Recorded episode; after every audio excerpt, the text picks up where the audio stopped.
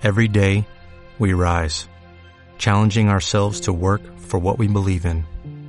At U.S. Border Patrol, protecting our borders is more than a job, it's a calling. Agents answer the call, working together to keep our country and communities safe. If you are ready for a new mission, join U.S. Border Patrol and go beyond.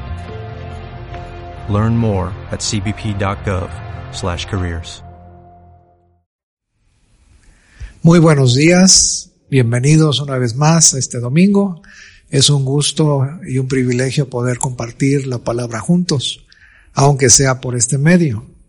Pero yo recuerdo el pueblo de Israel en el desierto, esos 40 años que estuvieron ahí, como el maná llegaba diario, menos el día sábado, y cómo la gente tenía que salir por él y esto lo tenía que comer en sus casas. Así es de que vamos a participar de este pan que viene del cielo. Y quiero leer el Salmo 103, es un salmo de David, es un salmo que nos da el título de esta conferencia, específicamente el versículo 4, pero voy a leer desde el primero. Bendice alma mía al Señor y bendiga todo mi ser su santo nombre. Bendice alma mía al Señor y no olvides ninguno de sus beneficios él es quien perdona todas tus iniquidades, el que sana todas tus dolencias, el que rescata del hoyo tu vida y el título de esta conferencia, el que te corona. Obviamente son favores y misericordias. Entonces, lo primero que quiero resaltar con esto es que favores y misericordias está en plural. Es una corona, pero tiene favores y misericordias. Y vamos a ver cuántos son estos favores y misericordias y por qué el día de hoy están tan atacados estos favores y estas misericordias, porque el objetivo de esto es que tú pierdas, que tú y yo perdamos la corona. Si es de que antes de empezar yo quisiera poner esto en las manos del Señor para que Él pueda abrir los ojos del entendimiento, pueda hacer que esta buena semilla quede en buena tierra y produzca fruto por el cual es enviada. Padre, te damos gracias por la oportunidad de estar juntos una vez más y de saber que este pan que hemos tomado lo podemos partir, lo podemos bendecir, lo podemos dar y podernos gozar con todo lo que tú nos enseñas en tu palabra. Te damos gracias por poderlo participar juntos y saber que lo que tú has enviado, Señor, es para que produzca ese fruto que es la ganancia del Padre, que es lo que causa ese agrado, que seamos personas, hijos que te agraden. En el nombre de Jesús. Amén. Bueno, entonces, ¿cuáles son estos favores y estas misericordias? Yo he encontrado tres en la Biblia, que es lo que vamos a ver, y luego vamos a ver algunos ejemplos de la situación de esta corona de favores y misericordias. Entonces voy a leer Proverbios 4.9, que es el primero, que es la sabiduría. La sabiduría es un favor y es una misericordia que es una corona. Dice, adorno de gracia dará a tu cabeza, corona de hermosura te entregará. Y esto está hablando, si usted lee todo el proverbio anteriormente a este versículo, se va a dar cuenta que está hablando acerca de la sabiduría. Proverbios 14, 24, las riquezas de los sabios son su corona, o las riquezas de la sabiduría son su corona. Pero la insensatez de los necios es infatuación. Así es de que esta es la primera favor o misericordia. ¿Por qué? Si usted lee Isaías 11, 2, se va a dar cuenta que el Espíritu Santo comanda otros espíritus que son el de sabiduría, que es el primero, y el último, que es el temor de Dios, y es el primero también, porque el principio de la sabiduría es el temor de Dios. Entonces ese es un favor y eso es una misericordia con lo cual el Señor nos corona. La siguiente que quiero tocar es los nietos. Los nietos también, Proverbios 17.6 nos dice, corona de los viejos son los nietos y la honra de los hijos sus padres.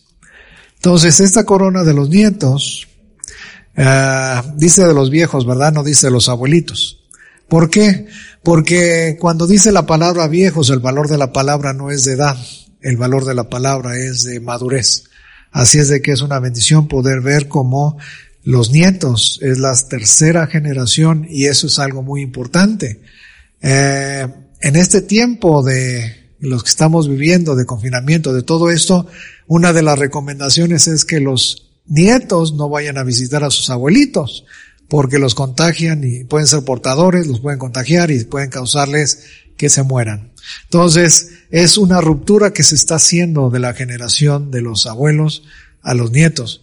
Y si ven la primera bendición que hay sobre Abraham es que en él serían benditas todas las familias de la tierra y es porque Dios lo escogió porque él iba a poder pasar lo que él había aprendido y la relación que tenía con Dios a sus hijos, a sus nietos y hasta a sus bisnietos. Así es de que eso es un algo muy importante. Si se rompe esas generaciones, si los abuelitos ya no pueden estar poniendo lo que les tocó vivir, la experiencia de vida a los nuevos que vienen, ustedes saben cómo está la generación que está surgiendo, pues es una generación que va a perder los valores que tiene la familia con los ancianos, con los patriarcas, con los abuelitos.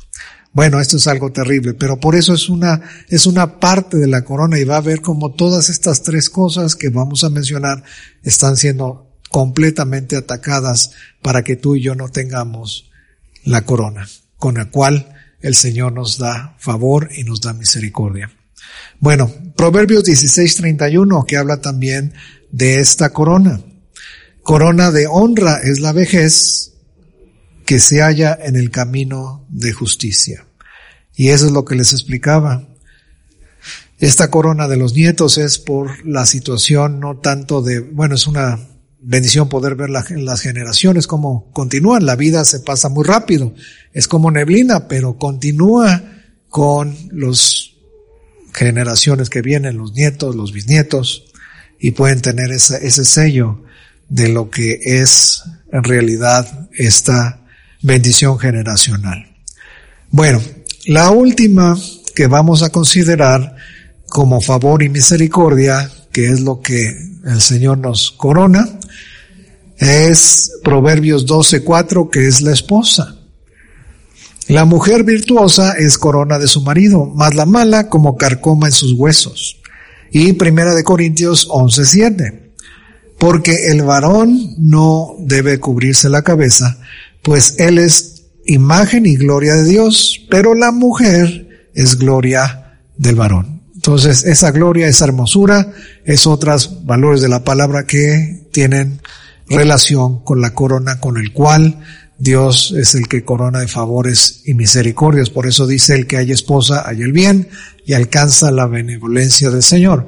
Entonces, imagínense estas tres cosas, la sabiduría, los nietos y la esposa tres favores y misericordias que el día de hoy estas tres están siendo atacadas de una manera tremenda, con casi casi te están haciendo que te, que te quiten la corona. Por eso les decía yo, ahorita podemos ver y entender el movimiento y la situación que hay de presión tanto para cambiar y llamar matrimonio a lo que no es. Eso es una situación tan tremenda que está tentando directamente con el matrimonio, que es una idea de Dios, no es del hombre. Bueno, entonces tenemos que cuidar esta corona que hemos recibido de favores y misericordias que nos las ha puesto el Señor. ¿Y qué pasa? ¿Podemos perder la corona? Claro que sí.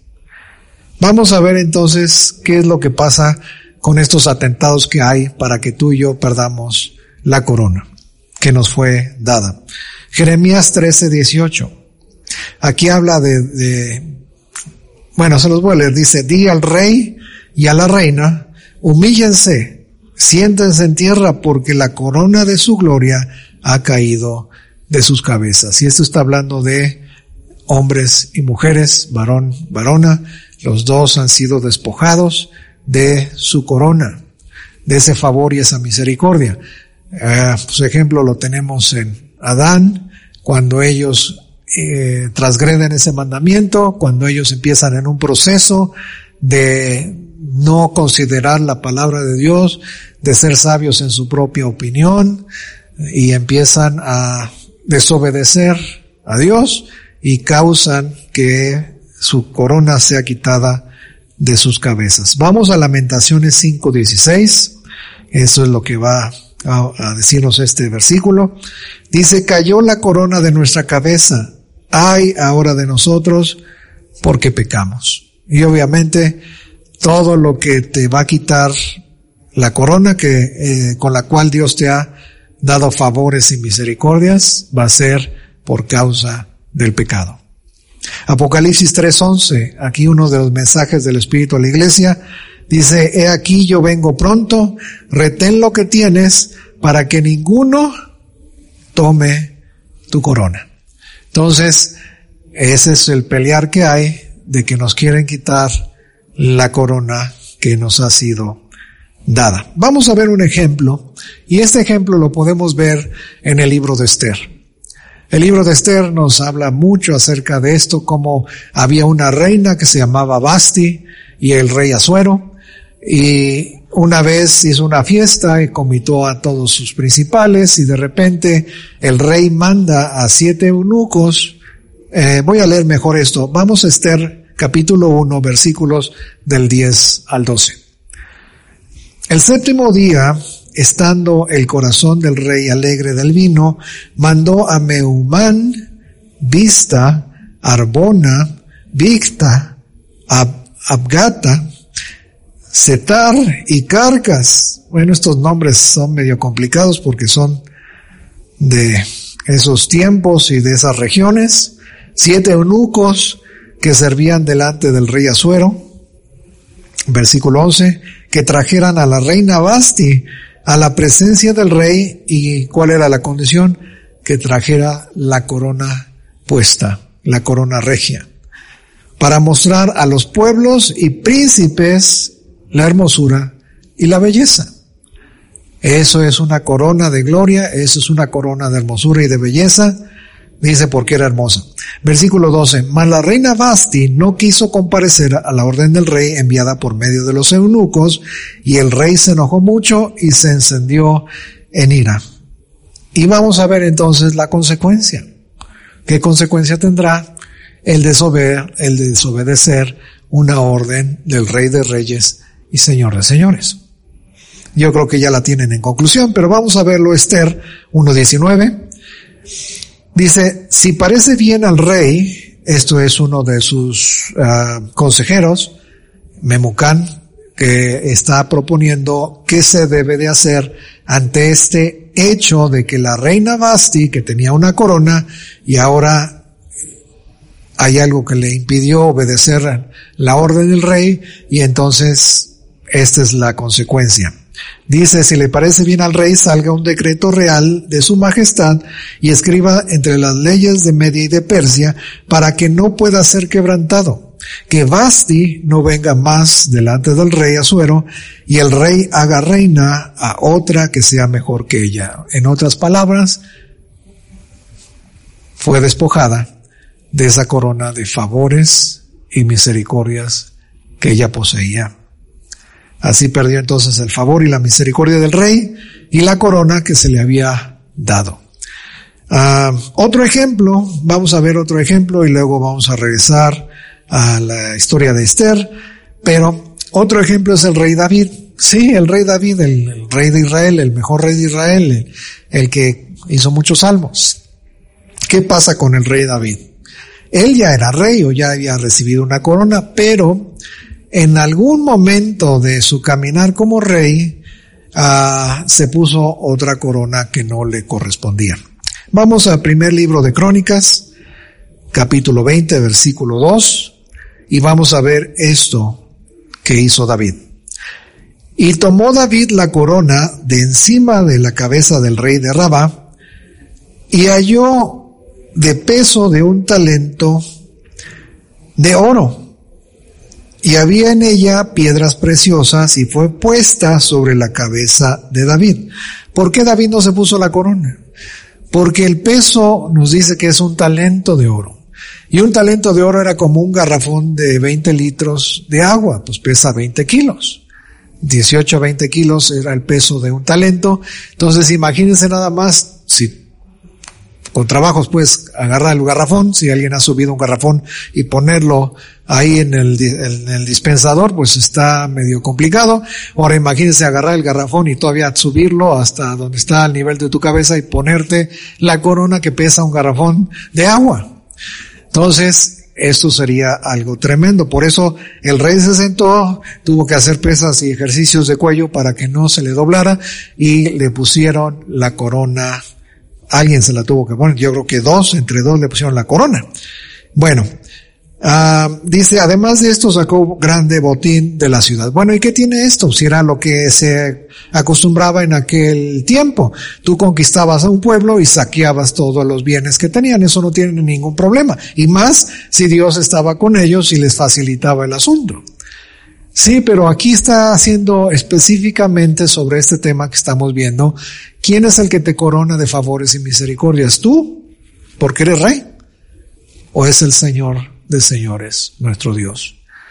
Y a la hora que tú tienes o se te antoja o codicias una corona que no te corresponde, traes problemas graves.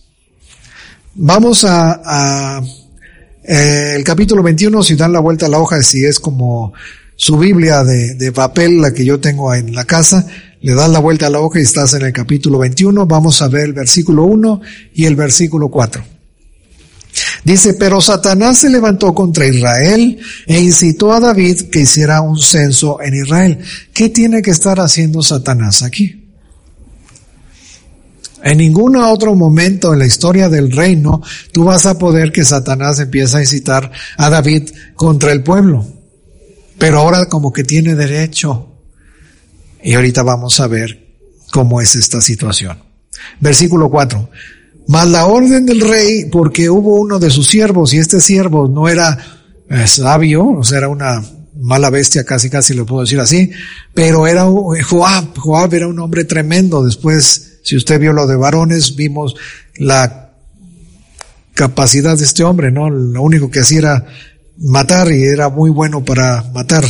Sin embargo, este era uno de los valientes de David, es el que ah, conquistó la ciudad de Jebús o, Jerusalén, que se convirtió después. De ahí subieron todos y fue algo que lo hizo uh, ser principal de, del ejército de Israel o de David. Entonces, el versículo 4 eh, nos dice lo que no pudo ser, porque Joab le dijo, ¿para qué vas a hacer un censo? Eso no tiene nada que ver con Dios. Y si ya lo notó alguien que no tiene eh, mucha sabiduría, pero por lo menos ahora sí está alineado al propósito de Dios, no le hizo caso David, porque David estaba con los sentidos oyendo otras cosas, otras voces, y no pudo oír la voz de Dios manifestada por un siervo, y menos que no tenía sabiduría.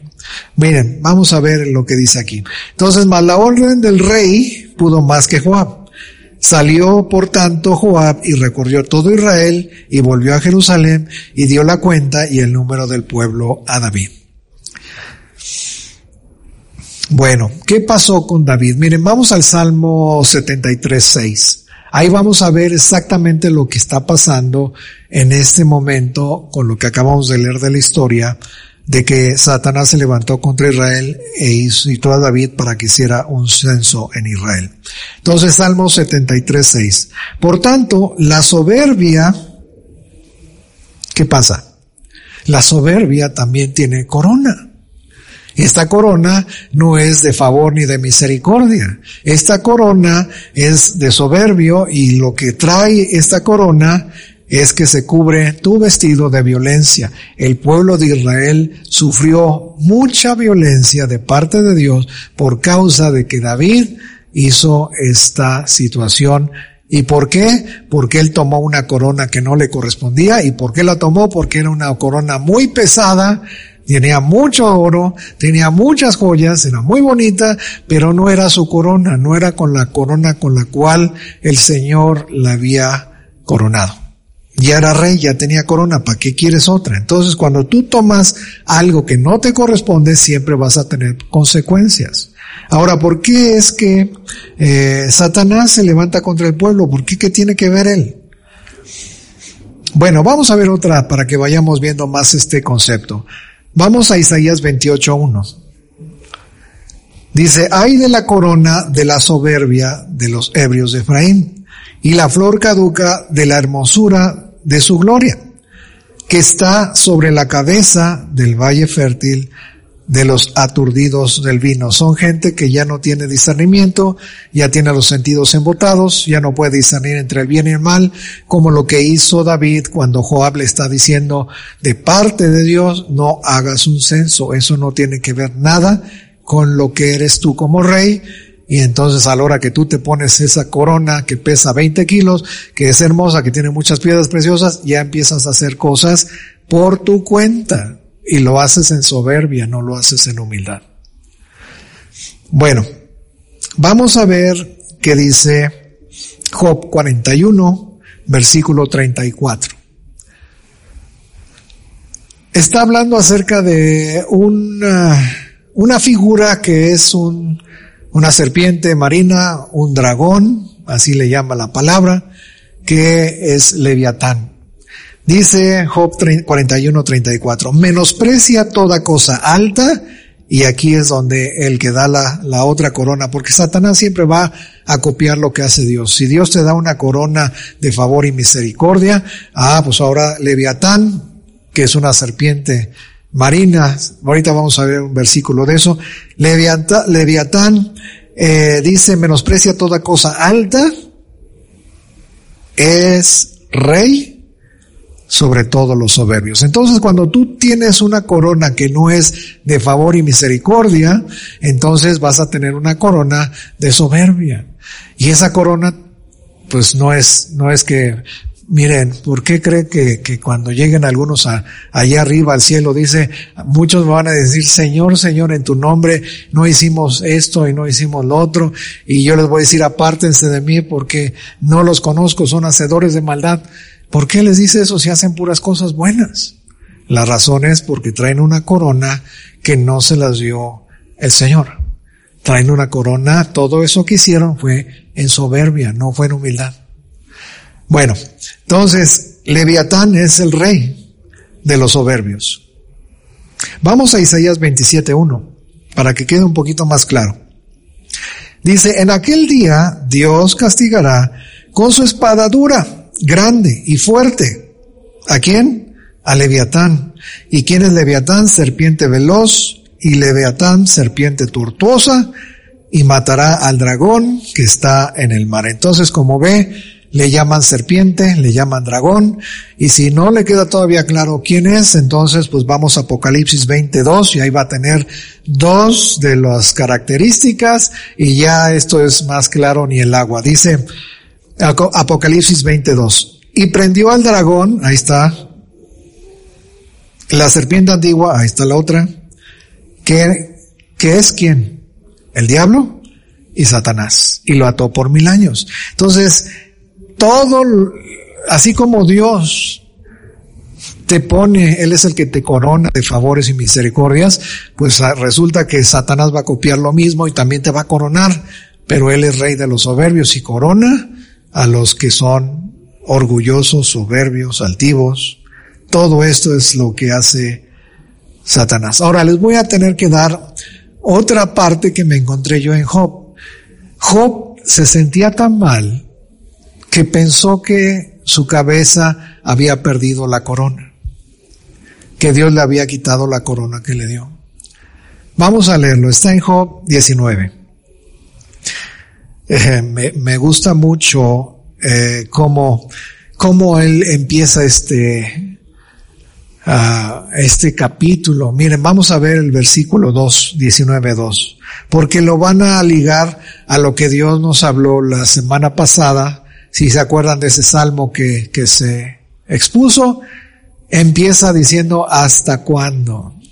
Y aquí Job estaba en una condición que también menciona esto. Dice, ¿hasta cuándo angustiarán mi alma y me molerán con palabras? Eso es lo que estaba eh, eh, sufriendo Job con sus amigos. En vez de irlo a consolar, lo fueron a fastidiar, pero bueno, esa es otra historia, lo pueden leer después. Vamos a ver el versículo 9 del el 19. Dice, me han despojado de mi gloria y quitado la corona de mi cabeza. Job estaba tan mal que se sentía que la corona la había perdido. Esa corona de favor y de misericordia la había, pues ahora sí se la habían quitado y ahorita estaba sufriendo las consecuencias de perder la corona. Sin embargo, fíjense, yo le puedo decir que Job nunca perdió su corona. Job se mantuvo y se mantuvo, aunque se sentía de otra manera. Pero ¿por qué le digo esto? Vamos a ver el versículo, el capítulo 19 y vamos a ver el versículo 25 al 27 para que vea cómo él hace una profecía de él mismo y esta profecía se cumple. Por eso es que yo puedo identificar que Job no perdió la corona como él se sentía. Dice el 25, yo sé que mi redentor vive y al fin se levantará sobre el polvo y después de deshecha esta mi piel, en mi carne he de ver a Dios, al cual veré por mí mismo y mis ojos verán y no otro, aunque mi corazón desfallece dentro de mí. Él está profetizando porque él ahorita no ve sus condiciones de decir, pues he perdido mi corona. Sin embargo, esta profecía que él dio dice, yo voy a ver y en realidad se cumplió. Vamos a Job 42.5 cuando él declara después de que tiene este encuentro con el Señor, donde él empieza a mostrar que, que la sabiduría que él estaba no entendía y, y, todo el rollo. Entonces aquí dice Job con sus palabras cumpliendo la misma profecía que él dijo. De oídas te había oído, mas ahora mis ojos te ven. Entonces, él nunca perdió la corona. Se sentía que había perdido la corona. Y podemos ver las tres áreas, la sabiduría, los nietos, porque perdió a sus hijos, y la esposa. Cuando le dice, bendice o maldice a Dios y muérete. Como que hubo esos tres atentados de quitarle la corona, pero él no la perdió. Y ahorita puede concluir con esta situación de poder cumplir la misma profecía que sale cuando él pensó que la corona ya la había perdido. Bueno, pues regresemos entonces a la reina Esther. Porque aquí quiero ver otro, otro personaje donde Dios está haciendo latente esa corona de favores y misericordias. Ahí tiene la historia de Amán, este perverso que quería matar y acabar con todo el pueblo de Israel. Y está Mardoqueo, que tiene a una nieta, bueno, una sobrina que la educa como hija porque mataron a sus padres y ahora está en ese concurso de belleza para quitar o ocupar el, el puesto de reina. Y resulta que el favor de Dios estaba en la en ella y ella ocupa el lugar y toma la corona que perdió la reina Basti. Sin embargo, Mardoqueo era el que estaba asesorando, el que estaba fomentando, el que tenía esta conexión tan tremenda con el Señor, que todo lo que él pasó pudo tener esta situación por esta causa. Amán eh, quería matarlos, hizo una cuerda de 40 metros para ahorcar a Mardoqueo. Y resulta que una noche se le va el sueño al rey, empieza a ver las memorias y Mardoqueo había descubierto un complot que había para matar al rey de sus siervos, de los más cercanos, entonces, este, y se investigó lo que Mardoqueo pudo avisar al rey y se dio cuenta que era cierto, entonces terminaron con ese asunto, pero nada se hizo ni el agradecimiento a Mardoqueo. Y entonces el rey dijo, bueno, ¿qué hicimos con este Mardoqueo? Nada. Entonces, al otro día temprano, estando con Amán, voy a leer el capítulo 6, versículo del 6 al 10. Entró pues Amán, el rey, al rey, y perdón, el rey le dijo, el rey Azuero, ¿qué se hará con el hombre cuya honra desea el rey? Y dijo Amán en su corazón, ¿y a quién no deseará un el rey que a mí? O sea, Fíjense nada más. Bueno, y respondió Amán al rey, para el varón cuya honra desea el rey, traigan el vestido real que el rey viste, el caballo en el cual el rey cabalga, la corona real que está puesta sobre su cabeza. Y den el vestido y el caballo en manos de alguno de los principales o los príncipes más nobles del rey, y vistan aquel varón cuya honra desea el rey, llévenlo en el caballo por la plaza de la ciudad y pregonen delante de él, así será al varón cuya honra desea el rey.